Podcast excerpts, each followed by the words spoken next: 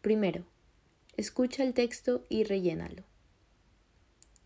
Si uno pregunta cuál es la principal ventaja que uno tiene en aprender un nuevo idioma, yo diría que es mágico oír a otro y entenderlo perfectamente.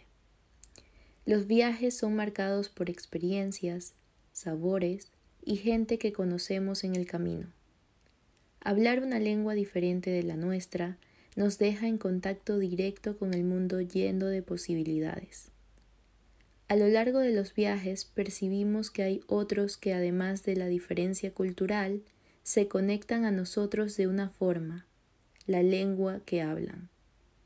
Sin embargo, si quieres tener experiencias mágicas en tus excursiones, intente hablar un nuevo idioma.